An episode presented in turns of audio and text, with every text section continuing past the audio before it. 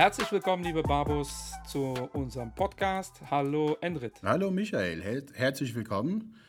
Es ist eine super spannende Zeit momentan. Heute ist der 20. März 2020 und wir befinden uns Richtig. in der Corona-Krise. Richtig, wir sind auch ganz äh, Corona-konform, äh, sitzen wir getrennt voneinander. Endrit sitzt in Frankfurt, äh, ich sitze in Köln und wir skypen und nehmen gleichzeitig unseren Podcast auf. Ich hoffe, das funktioniert auch soweit alles, müsste aber, wir haben technisch ein bisschen aufgerüstet. So sieht's aus. Also, liebe Grüße aus Frankfurt. Hier ist die Lage noch relativ in Ordnung, aber wir schauen mal, wie es nächste Woche aussieht. So, was ist das Korrekt. Thema heute? Michael, was ist das Thema heute? Wir haben eine Umfrage gemacht. Ja, äh, die Umfrage äh, war relativ eindeutig. 71 Prozent haben sich gewünscht, dass wir uns heute unterhalten über das Thema äh, aktiv versus passives Investment. Ähm, und ich will auch direkt mal vorab sagen, ähm, die, das Thema Corona werden wir natürlich auch thematisieren. Wir werden dazu nächste Woche schon eine Sondersendung zu aufnehmen. Dementsprechend kommt das auch auf euch zu. Wir machen heute keine Umfrage. Ähm, das machen wir beim nächsten Mal. Äh, heute geht es allerdings um aktiv versus passiv. Äh, für diejenigen, die da gar nicht so fit sind und fragen sich, was sind das für Begrifflichkeiten? Willst du das so ein bisschen äh, einordnen, lieber Endrit? Genau, fangen wir mal erstmal mit dem Thema passives Management. Das sind die sogenannten oder die beliebten ETFs, sage ich mal vielleicht in letzter Zeit auch nicht mehr so beliebt, weil passives Management äh, sozusagen eine auf die Fresse bekommen hat, auf gut Deutsch gesagt. Ja. Und äh, ETFs, Exchanged Traded Funds, also börsengehandelter Indexfonds, bedeutet im Grunde genommen, es gibt keinen Fondsmanager, es sind Indizes, die abgebildet werden und äh, die werden auch nicht aktiv gemanagt. Also das, was der DAX macht, macht auch ein DAX-ETF. Ganz kurz zusammengefasst. Richtig. Ganz kurz zusammengefasst. Und aktiv gemanagte Investments oder ja, aktive Investments, Michael, vielleicht kannst du was kurz da, äh, dazu was sagen. Im Prinzip ist das, wie der Name sagt. Also wir, äh, da möchte ich auch direkt mit so einem Vorteil aufräumen. Äh, sowohl aktiv als auch passiv gemanagte Fonds sind letztendlich Fonds. Ja, also im Prinzip ein Topf, wo Aktien drin sind. Äh, beim Aktiven, wie der Name sagt, macht sich ein aktiver Mensch oder ein Fondsmanager oder ein Fondsmanager-Team, macht sich Gedanken, welche Aktien finden wir gut, welche Aktien finden wir nicht so gut. Und bei einer passiven Strategie macht sich halt niemand darüber Gedanken. Da nimmt man irgendwas, was schon bereits existiert. Das ist dann sehr oft ein Index, äh, wie zum Beispiel der DAX oder die 500 größten Unternehmen der Welt. Ähm, oder da, da, da ist äh, eigentlich der Fantasie keine Grenze äh, gelassen. Theoretisch kann man auch äh, sagen, ich nehme alle Unternehmen auf der Welt, die mehr als ein A äh, im, im Namen haben. Ähm, das wäre dann auch eine passive Strategie. Ähm, einer meiner Lieblingspassiven äh, Indexe ist der äh, Giselle Bündchen Index. Äh, kennst du das, äh, Endrit? Nee, das sagt mir in der Tat gar nichts, aber ich bin sehr, sehr interessiert. Giselle, Giselle Bündchen ist ja ich glaube, immer noch ein Topmodel und bestbezahlte Model der Welt. Und da hat äh, ein findiger ähm, Passivanbieter hat gesagt, wir, wir, investieren einfach in die Firmen, für die Giselle Bündchen äh, Werbung macht. Ja, die Idee dahinter ist, äh, Giselle Bündchen ähm, ja, ist teuerste Model der Welt. Dementsprechend können sich das in der Regel nur sehr große Firmen leisten, äh, dass sie da mal über den Laufsteg äh, läuft. Ähm, und das ist sogar ein passives Investment, was ganz gut funktioniert hat. Man könnte es jetzt übersetzen mit äh, wirklich, das sind so die Big Player. Äh, wenn Giselle Bündchen morgen Werbung macht für Katzenfutter, wäre dann diese Katzenfutterfirma auch mit drin. Da gibt es halt keine Instanz, die sagt, ey Leute, Katzenfutter passt jetzt gerade nicht. Äh, das wird einfach passiv umgesetzt. Ja, die Vorteile liegen auf der Hand. Passive Strategie ist deutlich günstiger. Äh, aktive Strategie ist äh, teurer, äh, logischerweise. In der Regel liegt so ein aktiver Manager bei 1 bis 2 Prozent per Anno. Ähm, und so eine passive Strategie schwankt zwischen 0,15 bis 0,8. Ja. ja. das ist schon mal äh, so das ganz große Pro-Argument der passiven äh, Branche, äh, dass die sagen, das macht natürlich mehr Sinn, weil langfristig alleine dieses Kostenthema einen riesen Vorteil bringt. Ich glaube, das ist so Pi mal Daumen die Zusammenfassung. Genau. Und was haben jetzt passive Investments gemacht dieses Jahr? Weil ich glaube, die meisten aktiv gemanagte Fonds, die freuen sich jetzt mal über die Marktverwerfungen. Also zumindest die meisten, die den Fonds wirklich auch aktiv managen. Ich will einfach nur mal ein paar Beispiele nennen, ohne Namen zu nennen. Aber schauen wir mal, was der DAX gemacht hat dieses Jahr. Ich habe mal ein paar Zahlen hier. Und seit Jahresanfang, also per Stand 20.03.2020, je nachdem, wann dieser Podcast auch hochgeladen wird, sieht die Welt nochmal anders aus. Aber zumindest per heute hat der DAX seit Jahresbeginn äh, minus 32,61 Prozent abgegeben. Und äh, ja, um einfach, einfach mal eine Vorstellung davon zu haben, was das bedeutet. Also die ganze Wertentwicklung der letzten fünf Jahre ja, haben wir in zwei Wochen abgegeben. Und das hat man auch äh, ganz einfach mit einem ETF auch abgebildet in seinem Portfolio. Und ich kann auch sagen, wir beobachten auch, was, was, was die Mitbewerber da draußen machen. Und viele aktiv gemanagte Fonds äh, haben sich auch relativ gut verhalten in dieser Phase. Also manche haben 10% abgegeben, aber die meisten so irgendwo zwischen 15 bis 25 Prozent. Und ich sag mal, je weniger man abgibt, desto kürzer der Weg nach oben ist. Und deshalb, ja. das ist dann der Vorteil von einem aktiv gemanagten Fonds. Also nicht nur alleine, weil wir beide für äh, Investmenthäuser arbeiten, die letztendlich dann auch aktiv gemanagte Fonds verkaufen, aber weil in dieser Phase hat man auch letztendlich auch einen Ansprechpartner. Also in dieser Phase, wo die Corona-Krise jetzt mal stattfindet, dann hat man auch einen Ansprechpartner vor Ort, sei es jetzt der Fondsmanager höchstpersönlich oder die Mitarbeiter von den Fondsmanager, mit denen man auch äh, ja, reden kann. Also was macht ihr? Wie seid ihr aufgestellt? Welche Aktien habt ihr? Wie sollten wir uns verhalten? Und das ist auch ein klarer Vorteil, der jetzt nicht zu unterschätzen ist. Finde ich jetzt persönlich, weil wir haben auch jetzt hier in den letzten zwei Wochen auch viele Anleger, die sich Sorgen machen. Und wir sind auch für sie da. Und in dieser Phase ist sowas auch nicht zu unterschätzen. Finde ich jetzt persönlich. Ist auch meine Meinung dazu. Ja, die aktuelle Phase äh, ist natürlich Wäre ein bisschen fies, wenn wir uns jetzt äh, nur auf dieser aktuellen Phase ausruhen. Ähm, Im Prinzip wird ein äh, passiver Fondsmensch äh, jetzt sagen, äh, langfristig gehen die Kurse hoch ähm, und dann sind wir auch dabei, wenn es wieder hochgeht. Ähm, aber tatsächlich ist das schon mal äh, ein Thema, was mich äh, in dieser ganzen Diskussion so ein bisschen stört. Ähm, ihr müsst wissen, liebe Zuhörer, die, ein ganz großes Pro-Argument der passiven Industrie ist natürlich, langfristig schlägt man den Markt sowieso nicht. 80 äh, Prozent der aktiv gemanagten Fonds schlagen es nicht besser zu sein als der Durchschnitt oder als der Markt. Und da gibt es sehr, sehr viele Studien. Ähm, ja, das ist äh, die akademische Seite der Medaille, die äh, in der Regel auch gar nicht so korrekt ist, wie sie oft dargestellt wird.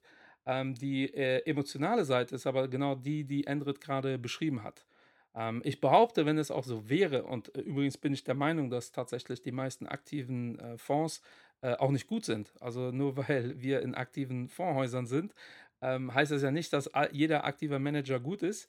Ähm, die meisten aktiven Manager sind nicht gut. Äh, meiner Meinung nach sind auch die meisten ETFs nicht gut, ja, weil auch da gibt es sehr, sehr große Unterschiede. Ähm, und da wäre es ein bisschen unfair, einfach jetzt zu sagen, so, jetzt haben wir starkes, äh, starken Drawdown gehabt oder ein starkes Minus gesehen. Ähm, dementsprechend schauen wir hier. Aber genau das, was Endrit gerade beschreibt, ist, behaupte ich, für so den Durchschnittsdeutschen, für die meisten Leute schon ein wichtiges Kriterium, jemanden zu haben, der dann auch mal die Bremse drücken kann. Weil in der Theorie äh, höre ich das relativ oft, ja, äh, gar kein Problem, ich nehme die 40% nach unten auch mit, weil ich weiß, langfristig funktioniert das alles. Und gerade jetzt sehen wir die Leute, die das behauptet haben vor zwei Jahren ähm, und jetzt trotzdem äh, äh zittrige Knie haben. Ja? Auch bei uns in den Häusern, wir haben keine so starken Drawdowns gesehen wie die Indizes. Ähm, aber wir kriegen auch die Anrufe von Menschen, die gerade dann doch zweifeln. Ja? Und das ist dann immer dieses Theorie und Praxis. Ja, in der Theorie wird jeder sagen, ja, wenn ich einen schweren Autounfall sehe, äh, dann helfe ich natürlich. Es gibt aber Menschen, die stehen dann da in Schockstarre. Und das ist halt immer dieses Thema Theorie und Praxis. Ähm, und das machen wir momentan. Wir machen äh, gerade bei der Homeoffice, telefonieren sehr viel. Ähm, und das wird natürlich bezahlt, ja, weil wir werden bezahlt. Äh, das ist eine Dienstleistung, die wir bringen. Und das fehlt in ganz vielen Studien. Ähm, in ganz vielen Studien wird dann ein Fonds verglichen mit einem, ähm, mit einem ETF. Ähm, und dann wird einfach nur diese Kostenseite äh, verglichen. Ähm, und ganz ehrlich, äh, wenn äh, ihr zuhört und sagt, ey, was der Duarte, der Endrit da erzählen, das kann ich sowieso alles viel besser. Ich stelle mein Portfolio selbst auf. Ja, dann ist das auch okay. Ja, dann macht, äh, wenn ihr das hinbekommt, macht ein super gutes ETF-Depot. Ähm, das ist in Ordnung. Dann braucht ihr auch keine Unterstützung. Ich behaupte, die meisten, übrigens könnte man dann immer noch diskutieren, ob das so passt oder nicht, aber ich behaupte, für die meisten Deutschen äh, reicht das eben nicht. Und das ist etwas, was in Deutschland ein ganz großes Problem ist in meinen Augen, vor allem in der Finanzindustrie. Wir fokussieren uns sehr oft nur auf einen Faktor und das ist das Thema Kosten.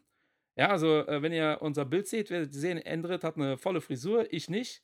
Ähm, und da gehe ich auch nicht zum Friseur und sage, ey, ihr wollt 15 Euro für etwas, was ich umsonst zu Hause hinbekomme. Äh, jeder Friseur wird mich angucken und sagen, ja, dann rasiert ihr die Birne halt alleine. Also ähm, das ist ein, ein kritischer Vergleich. Damit das klar ist, äh, Kosten sind nicht unwichtig, absolut. Die Frage ist immer, leistet der aktive Manager etwas für seine Kosten, ja oder nein? Und da gibt es genug aktive Manager, die wirklich nicht aktiv sind. Und dann ist auch wirklich, ich finde so, äh, äh, Gesellschaften müssen dann auch bestraft werden. Äh, politisch wird das auch wohl passieren, über kurz oder lang. Ähm, aber einfach nur alles auf Kosten zu reduzieren. Und das ist halt in sehr vielen Studien der Fall. Da wird ein Index verglichen mit einem aktiven Manager. Und dann wird einfach mal unter den Tisch fallen gelassen, dass beim aktiven Manager auch äh, Vertriebskosten dabei sind. Das sind die Kosten der Beratung, das sind die Kosten für so Leute wie wir, die dann da zur Verfügung stehen. Und dann wird so getan, als ob jeder, der in ETF investiert, das alles alleine hinbekommt. Und das ist halt nicht oft der Fall. Sehr oft kaufen die äh, Menschen, die ETFs äh, präferieren oder diese passiven Investments, ähm, die lassen sich dann beraten, bezahlen das irgendwie anderweitig und normalerweise, damit man Äpfel mit Äpfeln vergleicht, muss auch diese Kostenanpassung passieren. Äh, weil wenn ihr jetzt zuhört und sagt, boah, ich kann das alles total alleine, ich finde aber äh, Clatin, äh, wie wir jetzt seit kurzem heißen, und äh, Shareholder Value so interessant, die Fonds kaufe ich mir, dann wird auch keiner den vollen Ausgabeaufschlag bezahlen, wenn überhaupt. Äh, trotzdem sind in den Studien in der Regel die vollen Ausgabeaufschläge mit drin, äh, wobei auch in der aktiven Manager-Szene mittlerweile jeder, der möchte und sich nicht beraten lassen möchte, äh, die Produkte deutlich günstiger bekommt. Ja? Also so viel dazu. Ähm, theoretisch kann man dazu wirklich stundenlang interessieren. Aber was mich interessiert, Endrit, wie oft hast du denn mit der Thema, mit dieser Thematik zu tun? Du meinst jetzt sicherlich zum Thema kostengünstiger passive Investments Genau, gegenüber. genau.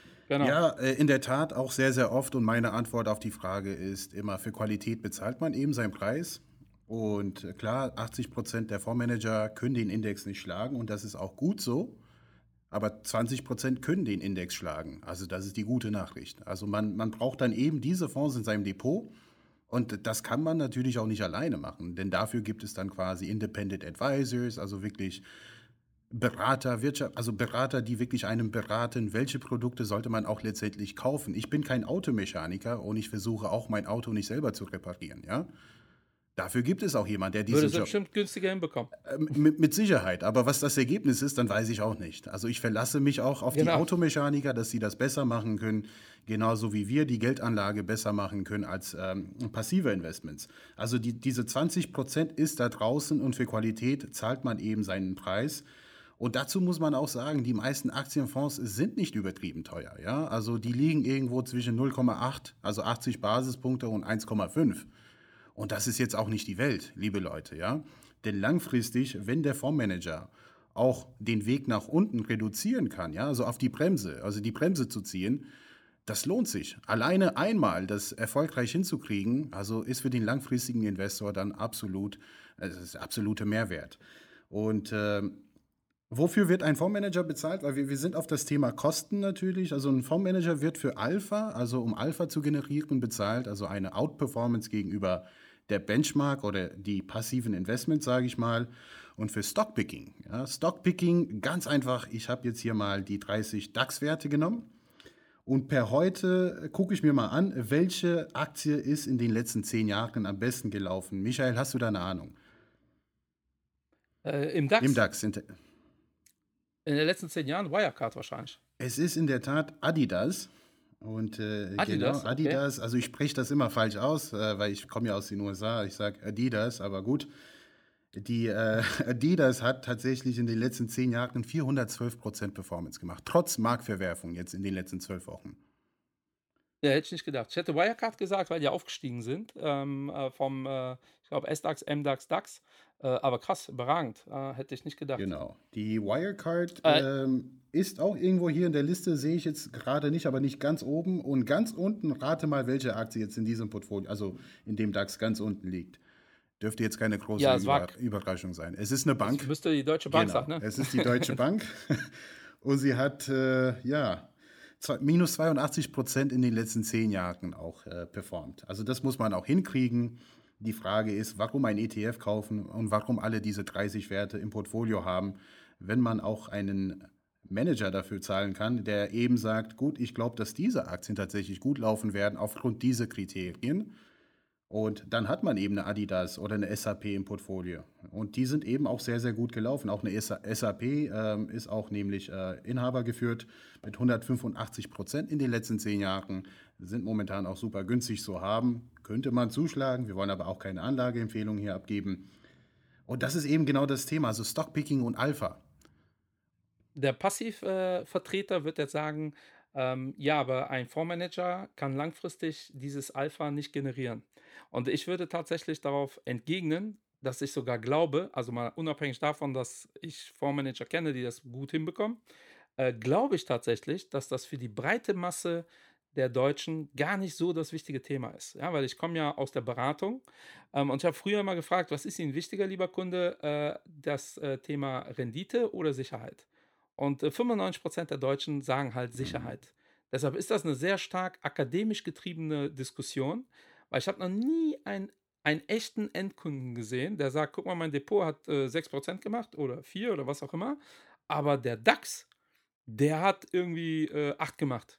Diese Diskussion gibt es gar nicht, ja, weil die meisten wollen eine vernünftige Rendite haben. Genauso wenig äh, freuen sich jetzt die Durchschnittskunden, äh, dass sie 8% im Minus sind und der DAX 32% im Minus ist. Da sagen die auch nicht, ach, da habt ihr aber relativ gesehen einen super Job gemacht. Der, der Durchschnittsdeutsche interessiert sich für den Index tatsächlich gar nicht. Ja, also das ist schon mal so ein Thema, äh, was äh, mir immer auf der Seele brennt, das mal äh, loszuwerden.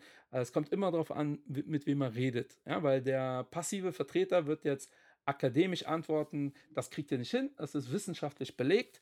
Und das ist ähm, das, was mich in dieser ganzen Diskussion am meisten ärgert, ist tatsächlich dieser Begriff wissenschaftlich. Ja, weil ich höre das total oft. Äh, ich, wir treffen ja sehr viele Menschen und immer wenn mir einer sagt, ja, wir investieren wissenschaftlich, ähm, dann rede ich eigentlich mit jemandem aus der passiven Front. Ähm, und wenn das jetzt so dargestellt wird, bedeutet das ja, dass die aktiven Manager unwissenschaftlich investieren. Ja, wie macht ihr das? Äh, knobelt ihr das aus, welche Aktien ihr äh, auswählt? Oder macht ihr Schnick, Schnack, Schnuck? Oder was ist eure unwissenschaftliche Strategie? Aber, aber, natürlich ganz unwissenschaftlich unterwegs und immer aus dem Bauch. Ne? Also man hat von Gut Feeling gehört natürlich und äh, so läuft das natürlich. Ne? Die aktive Fondsmanagers haben keinen Uni-Abschluss, also haben jetzt keine Elite-Universitäten besucht und die haben natürlich gar keine Ahnung. Also natürlich ist es, ist es alles nur Spaß. Also das sind wirklich renommierte Fondsmanager. Wir reden jetzt hier von großen Fondshäusern. Ohne jetzt viel Werbung für, für, für andere Fondshäuser zu machen. Äh, ich sehe, was, was die Mitbewerber momentan machen.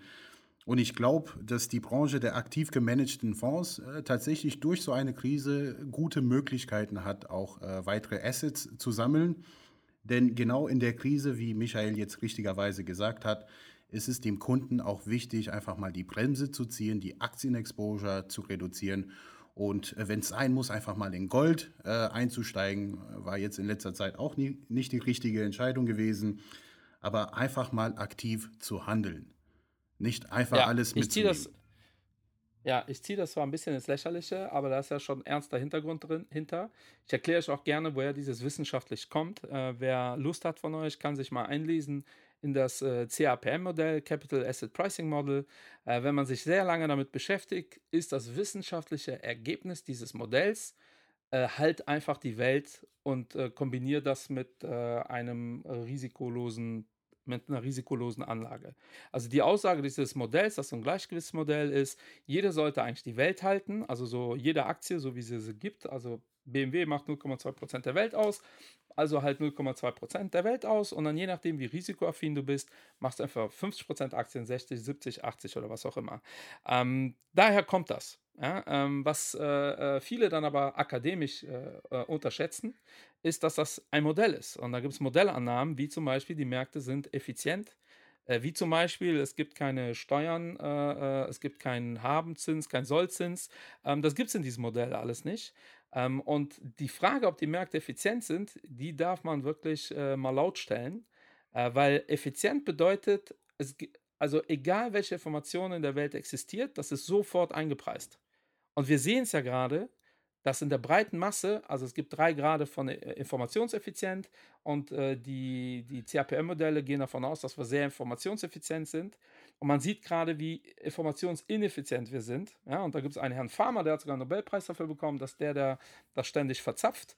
Ähm, aber diese Corona-Krise ist das beste Beispiel. Ja, weil äh, wir hatten äh, in China schon äh, Rambazamba.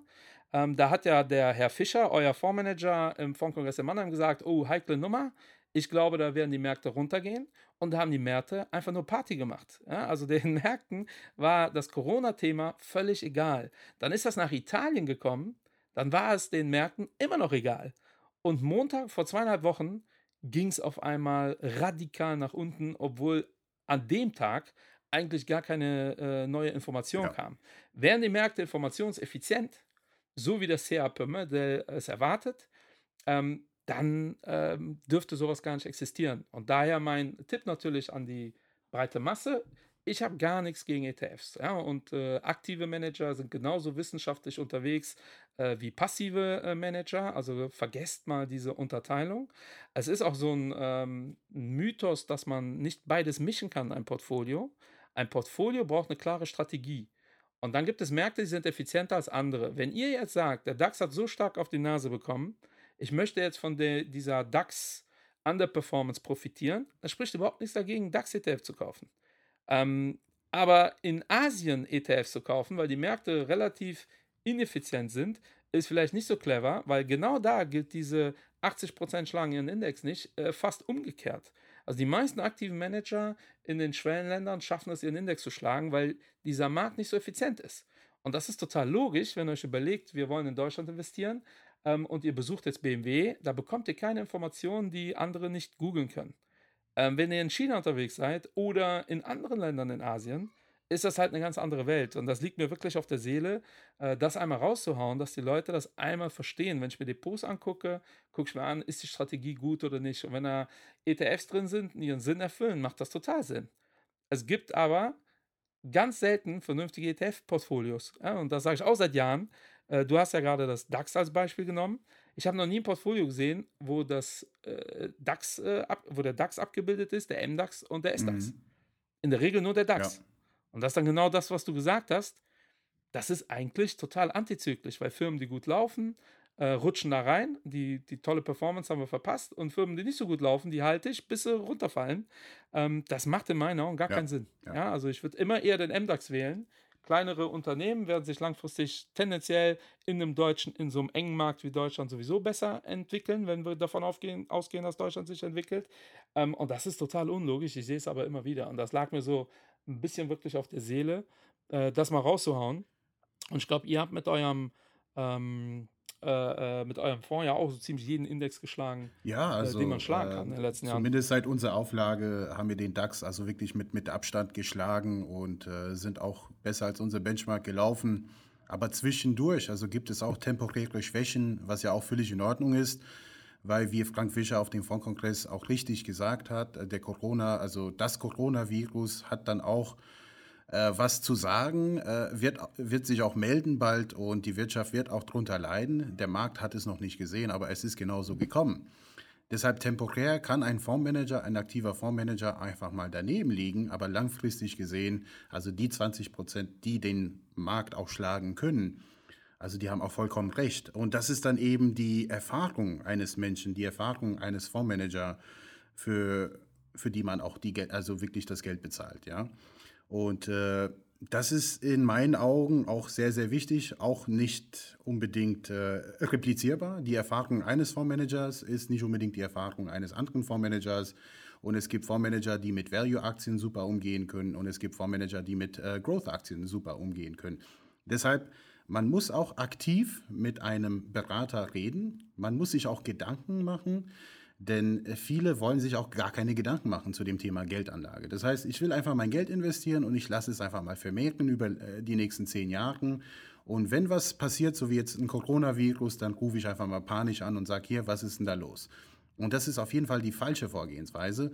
Man muss eben auch aktiv eine Entscheidung treffen und die Entscheidung ist dann vielleicht einfach mal mit einem äh, Berater zu reden oder einfach mal selber die Entscheidung auf die Hand zu nehmen und diese Aktien auch selber zu kaufen oder die ETFs zu kaufen. Aber aktiv muss eine Entscheidung getroffen werden. Und dafür wird Ja, auch ein. Fondsmanager auch bezahlt. Dafür, dass wir aktiv Ja. Entscheidungen treffen. Berater genauso. Auch, Bera auch Berater tatsächlich. Äh, Ich habe äh, heute oder gestern äh, mit einem Berater gesprochen, haben uns ein äh, passives Portfolio angeguckt. Ähm, was übrigens sehr gut war, ein sehr gutes passives Portfolio und da war das Thema halt Digitalisierung. Ähm, und ich finde, das passt jetzt gerade ganz gut, weil ich, wi- das wird ja äh, forciert jetzt äh, durch äh, diese Krise. Ähm, und ich habe äh, mal in den Raum gestellt, ob in fünf Jahren dieses Thema Digitalisierung überhaupt noch ein Thema ist. Ja, weil auch das ist natürlich ein massiver Trend, der irgendwann vorbei ist. Und dann muss irgendwann, genau wie du gesagt hast, irgendjemand muss dann die aktive Entscheidung treffen, äh, wir brauchen ein anderes Thema. Also daher diese Idee, ähm, ich lege einfach was in mein Portfolio und das gucke ich mir nie wieder an. Es ist wirklich die Frage, ob das äh, noch zeitgemäß ist, weil letztendlich hat auch bei einer passiven Strategie immer irgendwer mal eine Entscheidung getroffen. Und die hängt halt für die nächsten 30, 40, 50 Jahre fest. So ähnlich wie mit dem MSCI World, da hat irgendjemand eine aktive Entscheidung getroffen, dass sie nun mal zu 60% in den USA investieren. Und das ist nun mal der passive, äh, äh, die passive Strategie, die mir so am meisten über den Weg läuft. Ähm, und das ist wirklich äh, ein Thema. Will ich 60% USA? In den letzten zehn Jahren ist das super gelaufen, deshalb sagen alle, ja, was willst du überhaupt?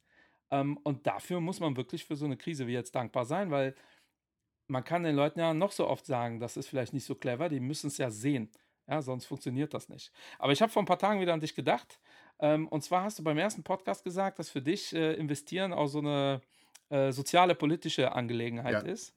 Ähm, und da sind wir wieder beim Thema ETFs äh, tatsächlich, äh, weil die Aufgabe äh, von aktiven Managern ist ja auch so ein bisschen, oder die Aufgabe des Investmentmarktes ist es ja auch ein bisschen so, das Geld zu allokieren. Ja? Gute Unternehmen bekommen viel Geld idealerweise, schlechte Unternehmen werden bestraft.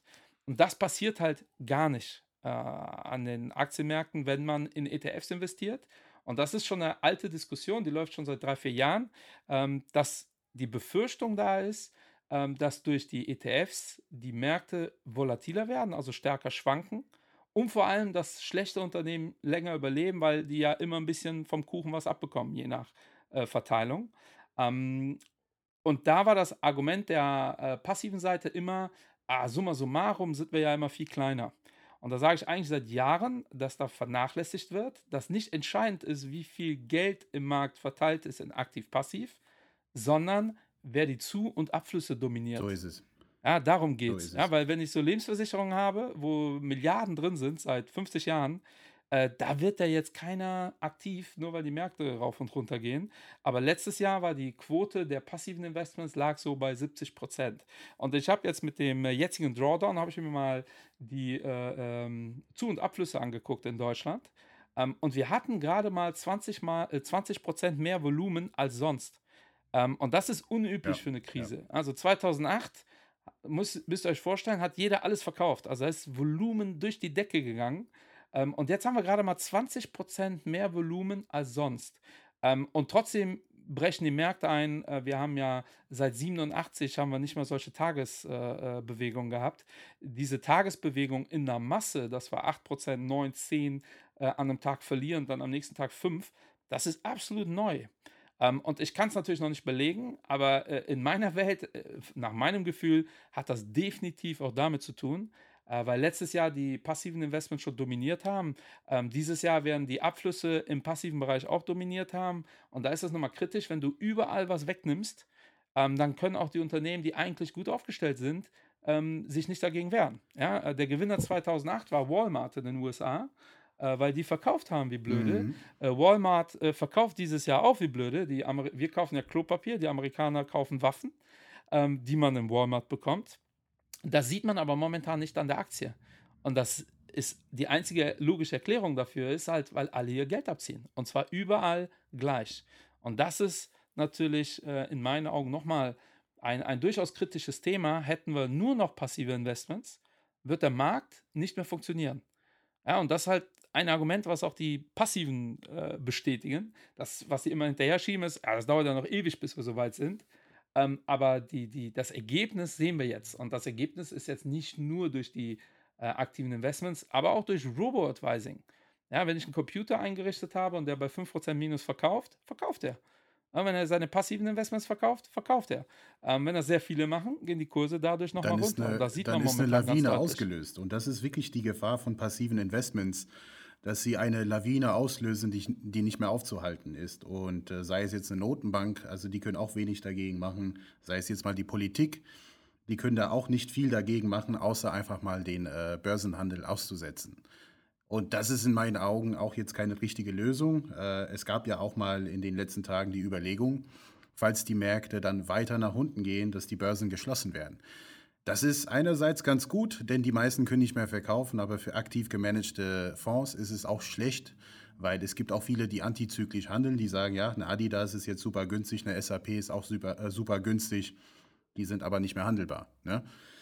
Ja, zumal ich glaube, dass äh, das nur die Panik verstärken würde. Wir haben ja schon einen sehr bekannten Crash-Propheten, der äh, dieses Thema aufnimmt. Ja, Vorsicht, Vorsicht, bald schließen die alles, äh, dann kommt er nicht mehr äh, Wie rein. heißt er denn? Nur die Elite, äh, der äh, reimt sich auf Knüller. Knüller, sagen, sagen, ja, wir werden aber in der nächsten Folge werden wir ja uns über die Corona-Krise unterhalten. Da werden wir auch die Crash-Propheten uns mal anschauen.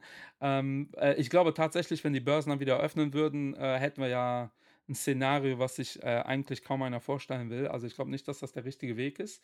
Ähm, und damit das auch klar ist, das heißt jetzt nicht, dass die äh, ETFs, also die, die, die Krise werden wir in der nächsten Sonderfolge mal thematisieren, damit äh, wir das so ein bisschen aufrollen. Und natürlich sind nicht die ETFs daran schuld. Die ETFs sorgen aber definitiv dafür, äh, dass die äh, Schwankungen einfach größer werden. Ja, das ist eine ganz logische Situation. Natürlich auch, wenn äh, aktive Manager verkaufen müssen, ähm, selbe Story. Aber wir sehen es auch an den Anleihenmärkten, weil das wird ja total gerne vergessen. Ähm, ihr, ihr könnt ja sowohl ETFs auf Anleihen als auch auf Aktien äh, emittieren. Ähm, und der Anleihenmarkt war, deshalb sind die No- Notenbanken auch so am Durchdrehen, war mehr oder minder ausgetrocknet. Und das ist natürlich für einen ETF ein Riesenproblem. Die müssen alle Titel gleichzeitig verkaufen. Wenn die einen Titel davon nicht verkauft bekommen, ist es schon schwierig. Was sollen die da machen? Ähm, ein aktiver Manager kann immer überlegen, welche Titel verkaufe ich. Idealerweise die, die besonders gut gelaufen sind oder die, wo man kein Potenzial mehr sieht oder halt die, die gerade liquide sind. Vor allem die, die das liquide ist sind. wirklich- Vor allem. Das ist äh, die Krise, die wir gerade haben, ist keine Bankenkrise wie 2008. Es ist tatsächlich eine, eine Liquiditätskrise. Also es werden ETFs, es werden Fonds verkauft, es wird Gold und Silber verkauft, es wird alles verkauft, Anleihen werden verkauft. Denn es geht wirklich darum, äh, es ist eine Existenzfrage. Die meisten Menschen da draußen aufgrund von Corona wissen jetzt nicht, äh, gibt es die Menschheit heute in drei Monaten, was wirklich übertrieben ist. Ne? Ja, Und äh, aber no, nochmal auf den Punkt zu kommen, weil äh, das Thema werden wir beim nächsten Podcast aufnehmen, also Corona-Krise und wie geht's weiter. definitiv. Ähm, auf den Punkt zu Zum kommen. Thema Liquidität. Genau, zum The zum Thema, zum Thema Liquidität fällt mir ein, jeder, der möchte, kann das ja mal googeln. Da sind wir nämlich bei dem Thema, was ich eben erläutert habe, mit dem Thema, wie effizient sind die Märkte. Mhm. Also auch da glaube ich nicht, dass äh, ein DAX-ETF irgendwann mal ein Liquiditätsproblem bekommen wird. Ähm, wenn jemand Geld da im DAX-ETF hat, drückt auf den Knopf und dann wird das Ding verkauft, weil irgendwo gibt es Käufer.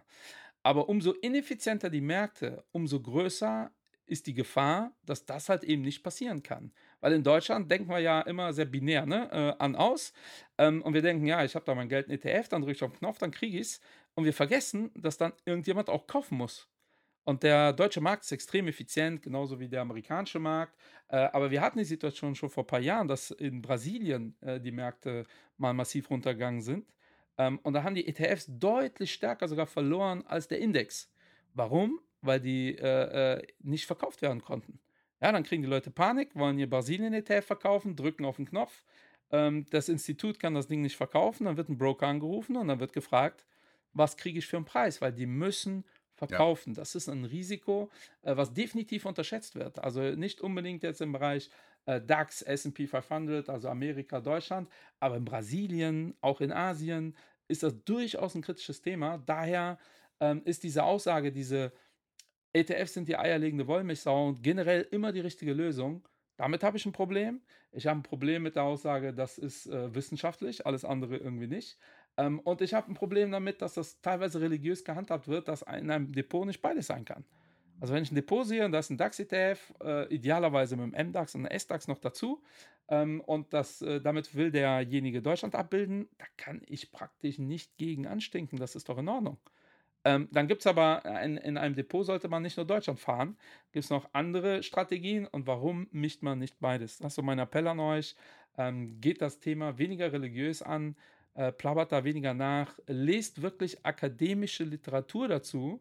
Äh, weil in der Regel wird dann so, werden so Bücher gelesen wie, äh, warum müsst ihr eigentlich meinen ETF kaufen?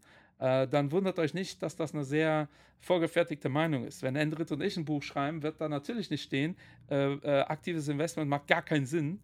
Übrigens äh, sind wir voll die Scharlatane, weil wir verkaufen äh, aktive äh, Investments. Ähm, natürlich müssen wir da auch die Vorteile von aufzählen. Ähm, aber ich persönlich, auch wenn es vielleicht hier so rüberkommt, habe gar kein Problem mit passiven Investments. Äh, diese drei Punkte stören mich aber extrem. Ja, vor allem auch in Deutschland, Stiftung Finanztest auch sehr gerne, macht ETFs, weil billig. Wenn das das Argument wäre, würden wir in Deutschland alle, wie heißt dieses Auto da, dieses, äh, das billigste Auto, womit die da immer werben? Dacia.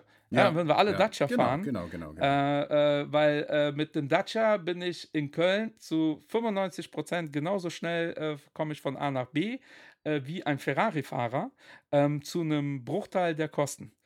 Äh, trotzdem wird keiner zum Ferrari-Fahrer gehen und sagen: Hör mal, was bist du für ein Blödmann? Mit dem Dacia bin ich genauso schnell in Ehrenfeld. Dann wird er mich angucken und denken: Hör mal, was stimmt mit dir nicht? Ja? Also, es darf nicht alles nur um Kosten drehen. Also, ich sehe es genauso. Und zu dem Thema demokratisches Verfahren, das habe ich auch in der letzten Folge gesehen und gesagt, äh, beziehungsweise. Äh, es geht wirklich darum, auch einfach mal eine aktive Entscheidung zu treffen, wo darf mein Geld auch hinfließen und wo eben nicht. Also welche Unternehmen will ich auch aktiv unterstützen. Und es geht auch eben darum, weil wir reden auch über Nachhaltigkeit, wir reden über ESG, also Environmental Investments, Social Impact Investments, Good Governance. Und das kannst du eben nicht unbedingt mit einem ETF machen, sei es jetzt mal mit einem DAX-ETF, der alle 30 Titeln einfach mal kauft und verkauft. Man muss eben eine aktive Entscheidung treffen. Aber ich habe auch persönlich nichts gegen ETFs, denn es ist der erste Schritt, einfach mal Geld anzulegen.